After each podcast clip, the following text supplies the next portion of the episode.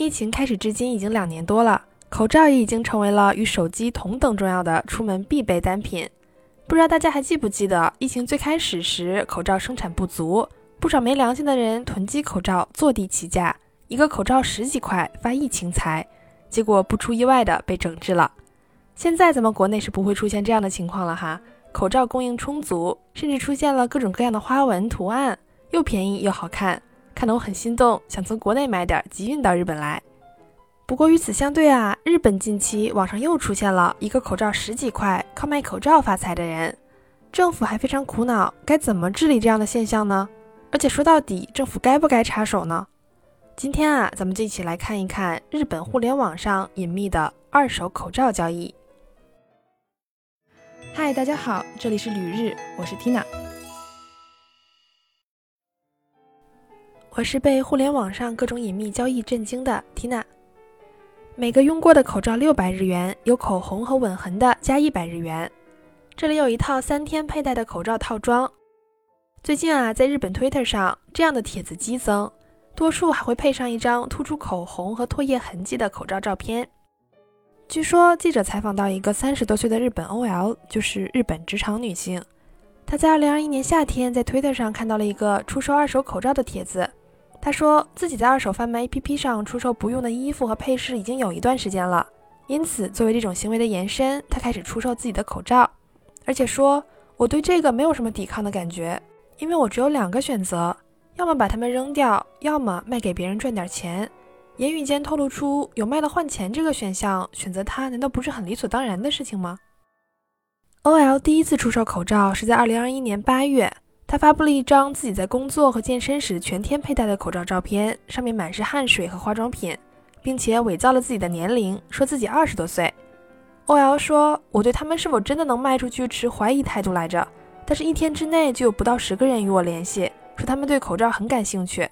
好像都是普通的上班族或者打零工生活的人。”在就交易方法等事情进行了一番讨论之后，最终以每个五百日元的价格，当月大概卖出了四件。而到现在，据说已经有了固定的买家，每月的销售额大约有三千日元，和人民币一百五十多块吧，相当于出去吃一顿饭的钱。而开始销售口罩以后啊，OL 小姐姐也说会收到一些求购旧内衣啊、穿过的丝袜之类的请求。穿过的内衣售价大概是一千五百日元，丝袜大概在四百到五百日元之间，加上口罩，据说至今为止已经赚了两三万日元。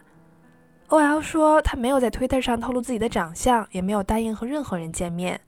虽然偶尔会收到一些辱骂性评论，批评他的行为，并且说谁会买呀，脑子有病吧。但是他说，至今为止没有感觉到危险。可是令人心痛的是啊，这样的市场上还存在着很多未成年人，甚至初中生。今年二月，一个初三的女生也开始在 Twitter 上发类似的帖子，据说是因为她的朋友也在做这个。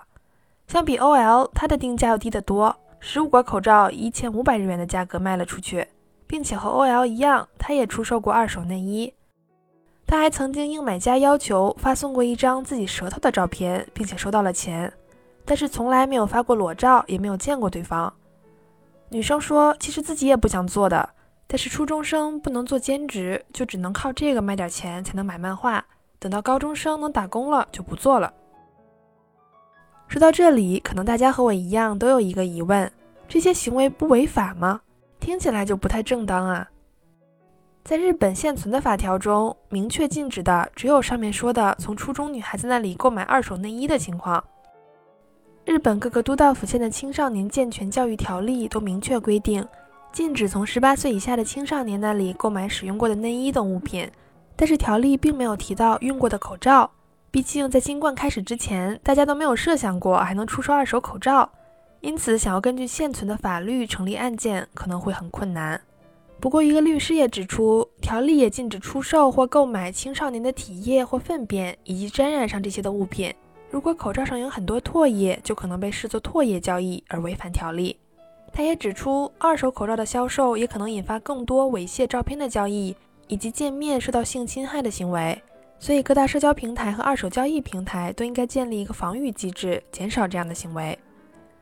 最后说回来呀，我还是很震惊，互联网真是让我见识到了林子大了，什么鸟都有。当然，也让我思考，女性，尤其是年轻女性，作为性的标志被凝视，这样的糟粕文化，短时间内很难被连根清除。采访中的 OL 小姐姐和初中小女孩都认为自己只要不做到最后一步，对方不知道自己是谁，没有危险就没关系。但是在用过的口罩、二手内衣这样的交易中，贩卖的已经不是商品本身，而是自己作为年轻女性的身份。自己物化自己，每每想到十几岁的孩子对这样的现象见怪不怪时，都觉得非常可惜。好的，感谢大家收听《旅日东京日记》，我是缇娜。